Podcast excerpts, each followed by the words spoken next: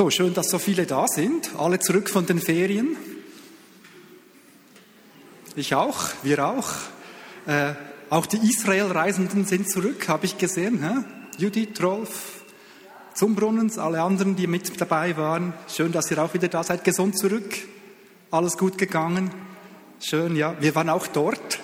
Ruth und ich waren auch dort. Wir sind jetzt schon zwei Wochen zurück. Wir waren also zwei Wochen früher und zwei Wochen wieder im Alltag, aber voller Eindrücke von diesem besonderen Land, von Israel.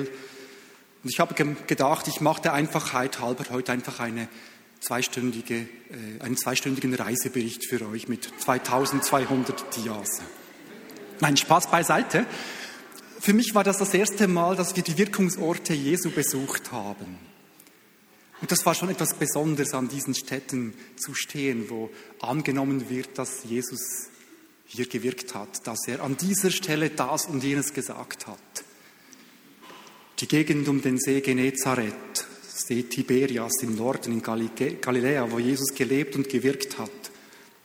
Wir haben ein Bild von dieser Gegend, hier kann man sehen, diese schöne, weiche, hügelige Gegend, diese weiche Hügellandschaft inmitten der Hügellandschaft, den See. Da hat Jesus gewirkt in dieser Landschaft. Und eine besondere Überraschung, ich hatte nicht damit gerechnet, war, als wir diese besondere Stätte besucht haben bei Takba am nördlichen Ufer des Sees, ein einfacher Uferabschnitt, ein Kieselstrand, umgeben von Schilf, eine wunderschöne Uferzone am Nordufer des Sees, so ein Platz, von dem man sich vorstellen könnte, sich niederzulassen, ein Picknick zu nehmen, ein feines Fleisch aufs Feuer zu legen, gemeinsam zu genießen. Diese Stelle ist eine besondere. Darum steht auch eine Kapelle dort, die Primatskapelle, die, die davon ein Zeugnis gibt, dass es ein heiliger Boden ist, weil Jesus dort gesprochen hat. Hier hat der Herr gesprochen, darum ist es heiliger Boden. Hier an dieser Stelle hat ein wichtiges Ereignis stattgefunden. Ich hatte nicht damit gerechnet, dass wir diesen Ort besuchen. Das war nicht angesagt auf dem Reiseprogramm, aber es kamen wie zwei Dinge zusammen. Ich war innerlich schon auf heute, auf diese Predigt vorbereitet, habe mich mit den Kapiteln Johannes 20 und Johannes 21 intensiv auseinandergesetzt und dann, wow, dieser Besuch da an dieser Stelle, wo diese wichtige Begegnung stattgefunden hat, von der ich schon so viel gelesen habe und in die ich mich vertieft habe. Und plötzlich stehen wir da, ganz unvorbereitet. Was hat sich dort zugetragen? Nach dem Bericht des Evangelisten Johannes, Kapitel 21, ist der auferstandene Jesus dort seinen Jüngern wieder begegnet. Nicht allen, sondern einem Teil der Jünger, einer Gruppe. Und diese Begegnung, die steht nicht einfach so isoliert da, sondern in dieser Begegnung ist es, als würden verschiedene Fäden, verschiedene Dinge aufgenommen aus dem Leben seiner Jünger, insbesondere bei Petrus, und als würde er da verschiedene Dinge zusammenführen. Also es ist eine Art Kulminationspunkt, ein Höhepunkt in der Dramaturgie der Geschichte des Petrus, die da an dieser Stelle zusammenkommt. Was hat sich hier zugetragen? Johannes 21, die Verse 1 bis 14, wer sie mit dabei hat, die Bibel oder irgendwo auf dem Gerät, soll doch mitlesen. Johannes 21, das, die erste Hälfte des Kapitels 1 bis 14. Simon Petrus und Thomas, der auch Zwilling genannt wurde, Nathanael aus Kana in Galiläa, die Söhne des Zebedäus und noch zwei andere Jünger waren zusammen. Petrus sagte, ich gehe fischen. Wir kommen mit, meinten die anderen. Also fuhren sie im Boot, hin, im Boot hinaus, fingen in dieser Nacht aber nichts. Ganz einfach wird da berichtet, ohne Worte zu verlieren. Ich gehe fischen, wir kommen mit. Sie fingen nichts. War offenbar nichts Außergewöhnliches. Als es Tag wurde, kommen sie gegen das Ufer, gegen eben diese Stelle, und da ist ein Mann. Aus der Ferne können sie ihn nicht erkennen. Er ruft ihnen zu, Kinder, habt ihr vielleicht etwas zu essen dabei? Nein, riefen sie zurück. Er wieder, werft das Netz auf der rechten Seite des Bootes aus, forderte er sie auf, dort werdet ihr welche finden.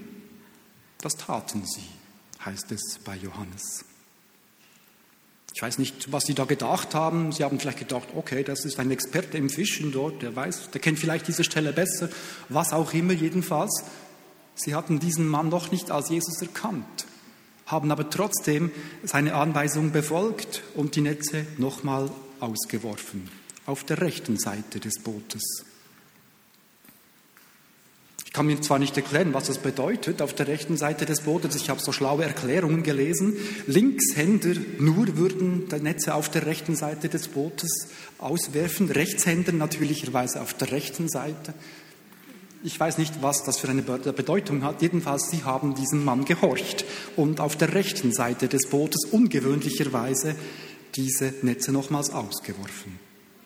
Und Johannes berichtet, doch dann konnten sie das Netz nicht mehr ins Boot ziehen.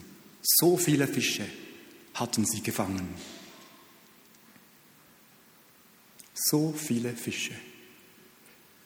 Da sagte der Jünger, den Jesus besonders lieb hatte, der Johannes also, der nicht der immer so von sich spricht, du Petrus, das ist der Herr. Klick das ist der Herr. Der Simon Petrus, wie er ist, der warf sich das Obergewand über, er war noch in seiner Arbeitskleidung, nur Unterhose, oben nichts. Er zog sich das Obergewand über, er wollte ja Jesus nicht oben ohne begegnen.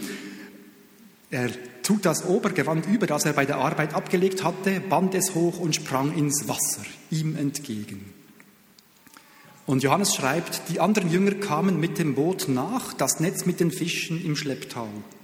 Sie waren ja nur noch 100 Meter vom Land entfernt. Als sie ausstiegen und an Land gingen, sahen sie ein Kohlenfeuer, auf dem Fische brieten. Auch Fladenbrot lag dabei. Alles war vorbereitet. Jesus, holt ein paar von den Fischen, die ihr gefangen habt, da ging Petrus zum Boot und zog das Netz an Land. Und obwohl es mit 153 Fischen, großen Fischen gefüllt war, zerriss es nicht. Kommt her und frühstückt, sagte Jesus. Am liebsten hätten die Jünger ihn gefragt, wer er sei. Doch keiner von ihnen wagte es, denn sie wussten, dass es der Herr war. war. Jesus trat zum Feuer, nahm das Brot und reichte es ihnen und ebenso den Fisch. Und Johannes schließt, das war nun schon das dritte Mal, dass Jesus sich den Jüngern nach seiner Auferweckung von den Toten zeigte. So, damit ist die Begebenheit auch eingebettet nach seiner Auferstehung, die dritte Begegnung mit den Jüngern. Interessant, dass diese eben nicht isoliert, sondern in diesen Zusammenhang eingebettet werden kann mit anderen Ereignissen. Und ich habe für diese Begebenheit ein paar Punkte ausgewählt, vier Punkte, auf, für die ich so einen Zusammenhang herstellen möchte. Zuerst mal die Frage, wer war da mit dabei? Sieben Jünger. Simon Petrus, Thomas, der Zwilling wird hier genannt, Nathanael aus Kana, die beiden Söhne des Zebedäus, also Johannes und Jakobus und zwei weitere, die nicht namentlich genannt werden. Auffallend, Petrus und Thomas sind dabei. Ich nehme diese beiden mal aus der Geschichte heraus. Der Petrus spielt eine Hauptrolle, der Thomas nur eine Nebenrolle, aber trotzdem ist es interessant, dass sie zusammen auftauchen. Sie kommen ja selten vor in den Evangelien, aber es scheint, als hätte der Evangelist Johannes ein Auge auf die beiden geworfen, ein besonderes Augenmerk auf dieses Duo. Ein paar Tage vorher war nämlich Folgendes geschehen. Am Vorabend des Passafestes hatten sie gemeinsam gegessen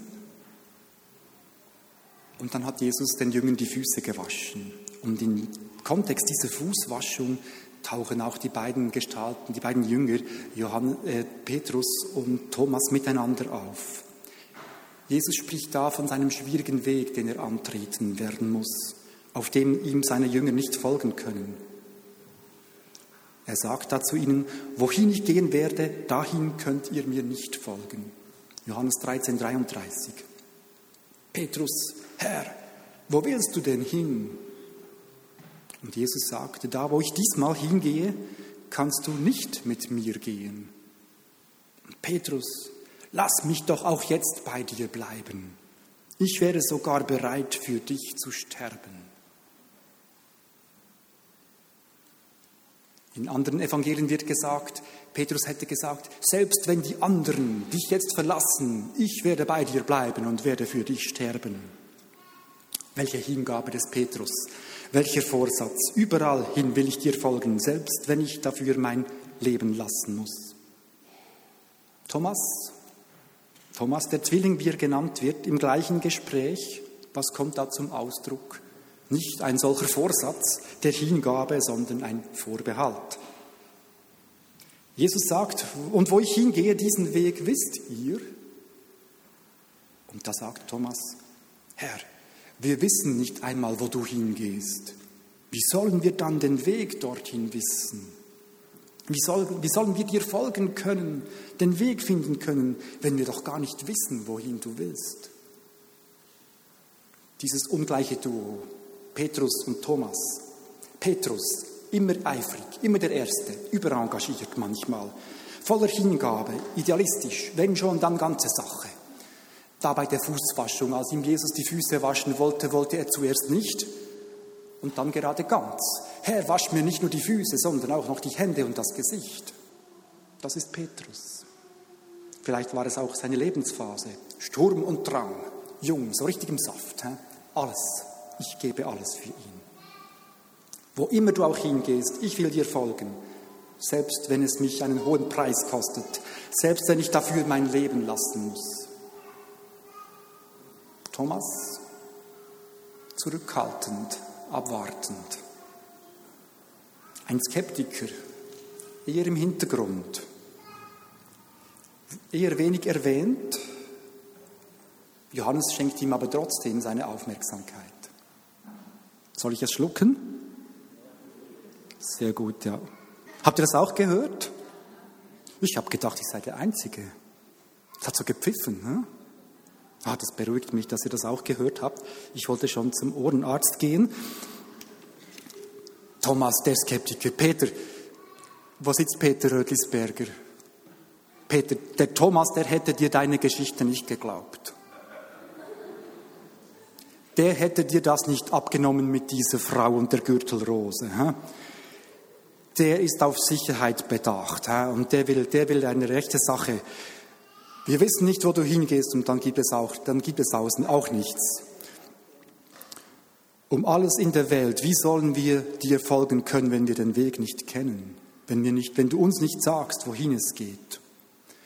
Und manchmal kommt dieser Charakter des Thomas noch stärker zum Ausdruck, sein Hang zur Resignation, etwas schwarzmalerisch. Als Beispiel einige Tage vorher in einer schwierigen Situation, Jesus, es bahnt sich an, dass Jesus verfolgt wird. Dann kommt noch der Bericht vom Tod des Lazarus dazu. Ihr kennt diese Geschichte. Da sagt der Thomas, wenn das so ist, dann lasst uns doch gleich auch sterben. Und zu diesen beiden, zum eifrigen Petrus, zum skeptischen Thomas, hatte sich Jesus gewandt nach dieser Fußwaschung. Und zum eifrigen Petrus sagt er, du willst mein Leben, dein, du willst dein Leben für mich lassen? Nein, Petrus, noch ehe diese Nacht vorbei ist und der Hahn kräht, wirst du mich dreimal verleugnet haben. Petrus, du hast dich überschätzt in deinem Eifer. Und dem skeptischen Thomas begegnet er auf eine ganz andere Weise und sagt ihm, Thomas, ich bin der Weg und die Wahrheit und das Leben. Thomas setzt ein Vertrauen auf mich, auch wenn es keine Erklärung dafür gibt. Ich lasse die paar Jünger mal am Ufer des Sees Tiberias sitzen. Sie sind noch dort. Ich komme nachher auf Sie zurück. Ich will noch rasch dem Thomas nachgehen. Der hatte nämlich auch eine Begegnung und darum will ich ihn dazu nehmen zu dieser Geschichte und äh, seine Begegnung mit Jesus kurz schildern. Nach der Auferstehung von Jesus ist er den Jüngern erschienen. Er hat sie überrascht, als sie zusammen waren. Johannes 20 ab Vers 19. Es heißt dort, er tritt mitten unter sie, zeigt ihnen seine Hände und seine Wunden. Die Jünger konnten es kaum fassen. Sie freuten sich über alle Maßen, dass, der, dass Jesus auferstanden ist. Sie halten es kaum aus vor Freude und sie sind begeistert und sagen, wir haben den Herrn gesehen. Aber ausgerechnet Thomas war nicht dabei bei dieser Begegnung. Ausgerechnet er, der Skeptiker, der Zweifler, der Pessimist, ist nicht dabei, als sich Jesus den Jüngern zeigt. Ausgerechnet jener, der nicht glauben würde, was man ihm erzählt, der nicht vorbehaltlos vertraut, der ist nicht dabei. Und als die Jünger ihm später erzählen von dieser Begegnung mit dem Auferstandenen, kann es Thomas denn auch nicht glauben. Der Evangelist Johannes berichtet, das glaube ich nicht. Ich glaube es erst, wenn ich seine durchbohrten Hände gesehen habe. Mit meinen Fingern will ich sie fühlen. Und meine Hand will ich in die Wunde an seiner Seite legen. Am gleichen Wochentag, eine Woche später, am gleichen Ort, also noch in Jerusalem, wo die Jünger sich noch aufhalten, kommt es zu einer erneuten Begegnung. Vers 26 Acht Tage später hatten sich die Jünger wieder versammelt. Diesmal war Thomas bei ihnen. Und obwohl sie die Türen wieder abgeschlossen hatten, stand Jesus auf einmal in ihrer Mitte und grüßte sie. Friede sei mit euch. Dann wandte er sich an Thomas und spricht zu ihm, leg deinen Finger auf meine durchbohrten Hände, gib mir deine Hand und leg sie in die Wunde an meiner Seite. Thomas, zweifle nicht länger, sondern Glaube. Und Thomas antwortet, mein Herr und mein Gott. Alles ist für ihn klar. Jesus hat sich ihm auf persönliche Weise zu erkennen gegeben. Ist das nicht berührend? Genau dieselben Worte. Meine Finger, deine Finger. Meine Hand, deine Hand. Jesus kennt die Worte des Zweifers von Johannes, äh, des Zweifers Thomas, die er seine Woche vorher ausgesprochen hat. Er kennt seinen Wunsch nach Sicherheit, sich selbst überzeugen zu können, sich selbst ein Bild machen zu können und begegnet ihm ohne Vorwurf, ohne Zurechtweisung, sondern kommt seinem ganz persönlichen Wunsch entgegen und gibt sich ihm auf diese Weise zu erkennen, wie es sich Thomas gewünscht hat. Gehen wir zurück zum See Tiberias, zum See Genezareth. Dort warten die Jünger, die haben unterdessen fertig gefrühstückt. Die waren gerade etwas froh, dass sie Zeit hatten. Was berichtet Johannes da in diesem ersten Teil von Johannes 21? Die Jünger sind also wieder zurück, sie sind nicht mehr in Jerusalem, sie sind am See Genezareth, dort wo sie zu Hause sind, in ihrem Alltag, in ihrer Arbeit, beim Fischen, in der Heimat des Petrus. Sie machen nichts Außergewöhnliches. Unter der Regie, unter der Anweisung von Jesus kommt es nicht nur zu einem unerwarteten, sondern auch zu einem unerwartet großen Fischfang. Wieder besseres, bestes Wissen haben sie die Netze nochmals ausgeworfen und haben so viele Fische wohlgefangen, wie sie noch nie zuvor vorher gefangen hatten. Und Johannes dem macht es, dem geht das Licht auf. Petrus, das muss der Meister sein. Petrus, das muss der Meister sein. Wenn so viele Fische im Netz sind, auf ungewöhnliche Umstände, das haben wir doch schon mal erlebt. Petrus, das muss der Herr sein. Natürlich, es war schon mal, es gab diese Situation schon mal. Lukas 5 berichtet von einem überraschend und überdurchschnittlich großen Fang. Damals hat sich Jesus zu Petrus gewandt und hat ihn zum Jünger berufen. Fürchte dich nicht, hat er ihm damals gesagt. Du wirst jetzt keine Fische mehr fangen, sondern Menschen für mich gewinnen. So hat die Geschichte begonnen. Die Geschichte mit Petrus. Und jetzt nochmals dasselbe.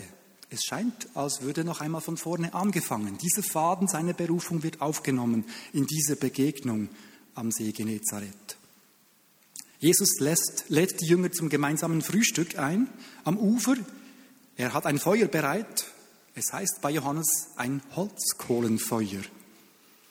Das ist nicht ganz unbedeutend, diese exakte Beschreibung bei Johannes. Sie werden es gleich sehen. Dieses Feuer weist nämlich auf etwas hin. Da ist noch etwas in der Luft, diese Dissonanz. Äh, da gibt es bei Petrus noch etwas, das angesprochen werden muss. Wir erinnern uns doch, wir wissen das alle, Petrus hat im Hof des Hohepriesters Jesus dreimal verleugnet. Dreimal gesagt, dass er Jesus nicht kennen würde. Dreimal ist er gefragt worden, du bist du nicht auch einer von jenen, die mit ihm gegangen sind? Bist du nicht auch einer von Galiläa? Du gehörst doch auch zu diesen.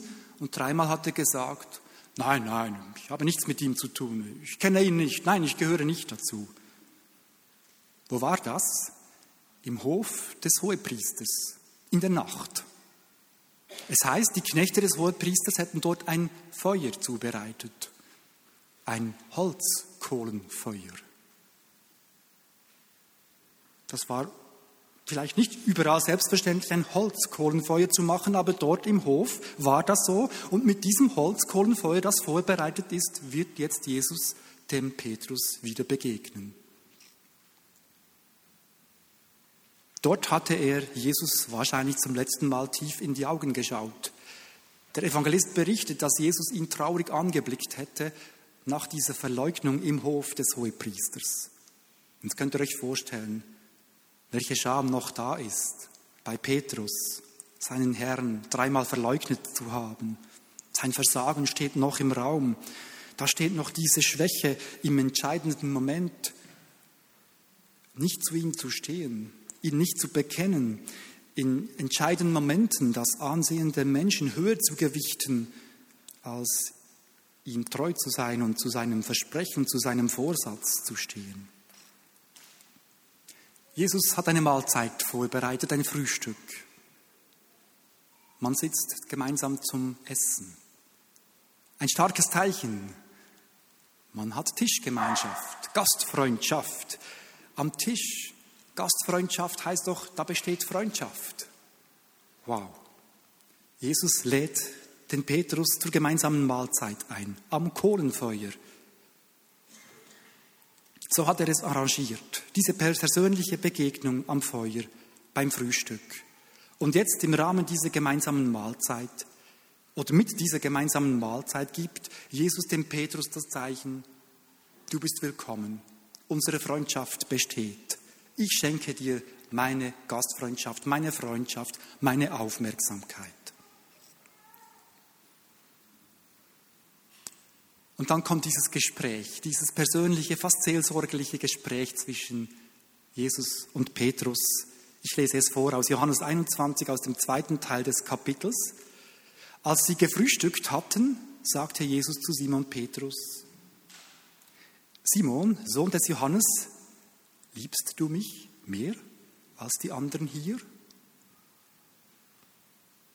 Gewiss, Herr, antwortet Petrus, du weißt doch, dass ich dich lieb habe. Dann weide meine Lämmer, sagt Jesus. Gleich darauf wiederholt er die Frage, Simon, Sohn des Johannes, liebst du mich? Habt ihr gemerkt? Simon, Sohn des Johannes, nicht Petrus. Simon, Sohn des Johannes. Warum sagt er ihm jetzt Simon? Er hat ihm doch damals bei seiner Berufung gesagt, du sollst von jetzt an Petrus heißen. Simon, Sohn des Johannes. Es ist, als würde er noch einmal die ganze Geschichte zurückspulen, noch einmal zurück an den Anfang. Simon, das bist du eigentlich. Simon, Sohn des Petrus. Äh, Simon, Sohn des Johannes. Entschuldigung. Lauter Simon und Petrus und Johannes. Ne?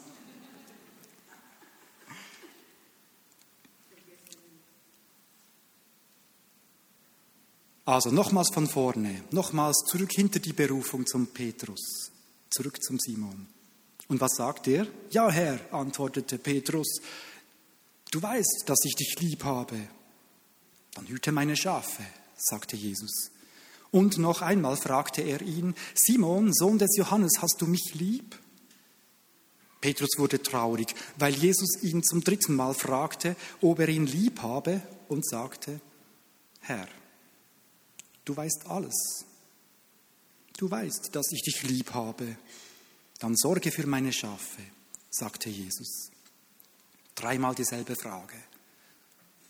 Da muss Petrus das Licht aufgegangen sein, definitiv. Dreimal verleugnet, dreimal wird er jetzt gefragt. Es heißt, Petrus wurde traurig. Wahrscheinlich hat er plötzlich gemerkt, dreimal. Und jetzt werde ich, werde ich dreimal gefragt. Herr, du weißt alles. Das deutet darauf hin. Du weißt. Du warst dabei, als ich dich verleugnet habe. Du weißt, dass ich dich enttäuscht habe. Du weißt um meine Schwäche, um mein Versagen. Und dennoch, ich habe dich gern. Und in dieser Situation bestätigt Jesus seinen Auftrag. Weide meine Schafe. Kümmere dich um die Menschen, die ich dir anvertraut habe. Was auch immer geschehen ist, ich übertrage dir nach wie vor und wieder neu diese große Verantwortung.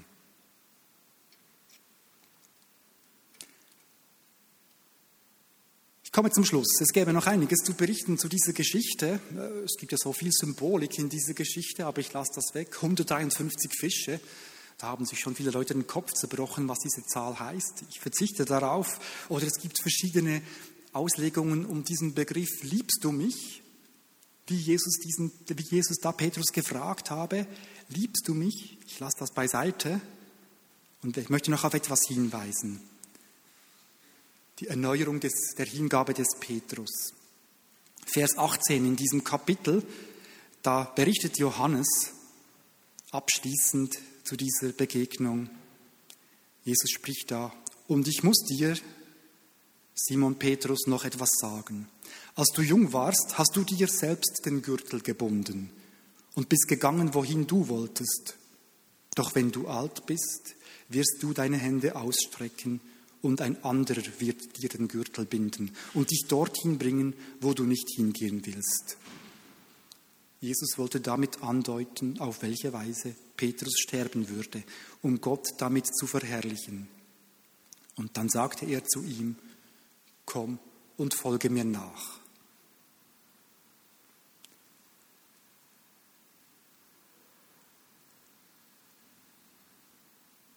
Ein persönliches Wort nochmal zu Petrus. Petrus, du hast bisher deine eigenen Wege und Ziele verfolgt. Du hast den Gürtel selbst geschnallt, aber nun werde ich dir den Weg zeigen und dich dahin bringen, wo du nicht hingehen willst. Und wir wissen, dass, wie sich das im Leben von Petrus ausgewirkt hat. Er ist diesen Weg gegangen, folge mir nach, wahrscheinlich gestorben durch Kreuzigung in Rom. Ich werde dir den Weg zeigen. Ich werde dich dahin bringen, wo du nicht hingehen willst. Das klingt an dieser Stelle fast etwas brutal. Zuerst die Versöhnung, die Erneuerung der Freundschaft und dann diese Aussage, nun werde ich dich führen und werde dich Wege führen, die du nicht selber gewählt hast. Aber auch da nimmt Jesus einen Faden wieder auf. Er nimmt eigentlich das auf, was nach der Fußwaschung geschehen ist. Da, wo ihm Jesus gesagt hat, wo du auch, wo auch immer du hingehen willst, ich folge dir nach. Es sei, es ist, als würde Jesus auch diese Sequenz und das, was Petrus dort gesagt hat, ernst nehmen und sagen, so. Und das führen wir weiter. Diesen Faden nehme ich auf, auf deine Hingabe im Anschluss an die Fußwaschung, wo du mir gesagt hast, überall hin will ich dir folgen, selbst wenn ich mein Leben dafür lassen muss. So, das war die Geschichte, diese Begegnung. Wie kann man sie mitnehmen, damit etwas bleibt? Drei Punkte habe ich gedacht, greife ich nochmals heraus. Der Fischfang, das Feuer und das Frühstück. Der Fischfang steht für, das haben wir schon mal erlebt. Wir sind sicher, das ist der Herr. Das muss der Herr sein. Das ist eindeutig. Und alles nochmal von vorne. Es gibt eine zweite Chance. Das war früher mal und jetzt ist noch einmal, das ist die Wiederholung dessen, was schon mal gesehen ist und die Bestätigung seiner Berufung. Zweitens das Kohlenfeuer. Ich finde das ein schönes Bild der, des seelsorglichen Umgangs von Jesus mit Petrus. Das, die gleiche Art Feuer. Und er nimmt diese schwierige Geschichte auf am Kohlenfeuer. Petrus erkennt, Herr, du weißt alles. Und dann das Frühstück. Das Frühstück. Interessanterweise heißt diese Kirche dort oder dieser Ort, äh, wo die Primatskapelle steht, Mensa Domini, der Tisch des Herrn. Dort haben zusammen gefrühstückt. Die Gemeinschaft wird wiederhergestellt. Jesus bietet Petrus seine Tischgemeinschaft erneut an und damit wird die Freundschaft erneuert. Und in der Tischgemeinschaft wird schließlich die Berufung des Petrus bestätigt. Und dem enttäuschten Petrus entzieht er das Vertrauen nicht, sondern erneuert die Berufung. Weide meine Schafe, sorge für meine Gemeinde. Es ist ja berührend zu sehen, ne, wie Jesus mit diesen beiden unterschiedlichen Menschentypen, Charakteren, mit Thomas und mit Petrus umgeht, mit ihrer unterschiedlichen Art, vielleicht auch mit ihrem unterschiedlichen Lebensalter, das wissen wir nicht. Persönlich und versöhnlich. Und in diesen Begegnungen ist der Maßstab nicht der Vorsatz des Petrus oder auch nicht der Vorbehalt des Thomas, sondern seine Gnade, seine Freundlichkeit. Das ist mein Reisebericht. Es war irgendwie berührend, an diesem Ort zu sein, wo das geschehen ist. Dieser Ort war Auslöser, mich in diese Begegnung neu zu vertiefen. Da ist eine, das sind Zusammenhänge neu sichtbar geworden, wie Jesus mit den Menschen umgeht, wie liebevoll mit seinen Nächsten, das bei mir etwas angeklungen ist und vielleicht auch bei euch.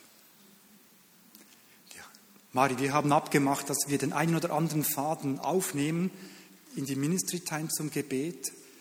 Hast du schon einen Faden?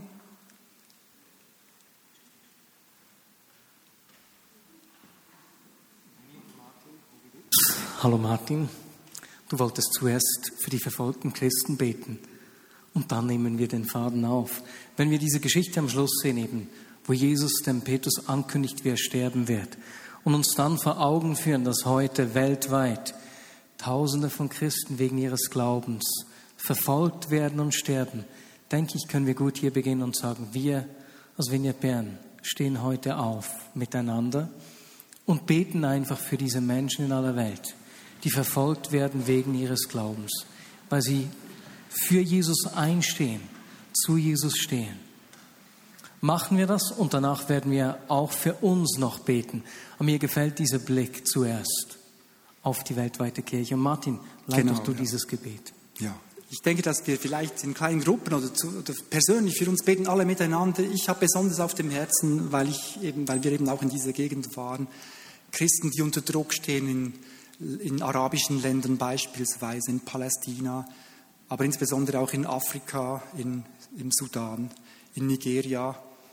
Wie es Mari gesagt hat, Menschen, die diese Nachfolge Jesu wie der Petrus so ernst nehmen, dass sie mit ihrem Leben dafür bezahlen müssen oder in der Gefahr stehen, dafür zu bezahlen. Ich schlage vor, dass wir einfach laut durcheinander für diese Menschen beten, alle miteinander. Herr, wir wollen dir danken für diese Menschen, die ihr Leben aufs Spiel setzen, um deiner Willen, um deines Reiches willen. Ich möchte bitten für die Kopten in Ägypten, für diese Minderheit in Ägypten. Wir bitten um Schutz, um Ausdauer, um Kraft für sie. Für die Christen in Nordafrika, in Nigeria, im Sudan. Erbarme dich, Herr. Belohne ihre treue Nachfolge. Erbarme dich über ihnen. Stärke sie, schenke ihnen Ausdauer, wenn sie den Weg entschieden weitergehen, diesen Weg, den du ihnen vorgegeben hast. Es ist so ermutigend von diesen Christen zu hören, wie sie sich trotz dieses Druckes weiter verschenken. Es ist gerade, wenn wir gehört haben von den syrischen Christen im Norden des Landes, die viele von ihnen ihr Leben verlieren, wie sie sich dennoch weiter verschenken an die Menschen um sie herum. Und Jesus, wir wollen uns einfach ihren Glauben auch zum Vorbild nehmen. Bitten dich um Schutz, um Versorgung, um deine Nähe für diese Familien. Amen. Und jetzt lasst uns zum Schluss einfach die Person neben dir bei der Hand nehmen, links, rechts, uns die Hände geben und einander segnen. So der, der Gedanke, der mir so aus diesem Text von dir entgegengekommen ist, Martin, dieser Auftrag, der weitergeht, ne, der erneuert wird, der festgemacht wird hier mit, mit Petrus, die, die neue Chance. Und lasst uns beten einfach für Mut und Kraft für den Ort, wo Gott dich hingestellt hat. Besser gesagt, eben die Person links und rechts von dir. Und bete, dass die Person, dass Gott ihr Mut schenkt, diese Berufung zu umarmen, zu sehen, was es bedeutet im Alltag, wo Gott sie führen will, wo Gott durch sie andere Menschen segnen will. Und dann segnen wir uns so richtig fett für diese Berufung zum Schluss. Wir haben im Worship für die Wiederherstellung von Dingen gebetet, dass Dinge wieder ganz werden, zusammenkommen. Sei das Familien, die zerbrechen, Träume, die zerbrechen. Und jetzt beten wir hier für diese Berufung, für seinen Plan, der wieder zusammenkommt, der erneuert wird und der mit Kraft in unserem Alltag sichtbar wird.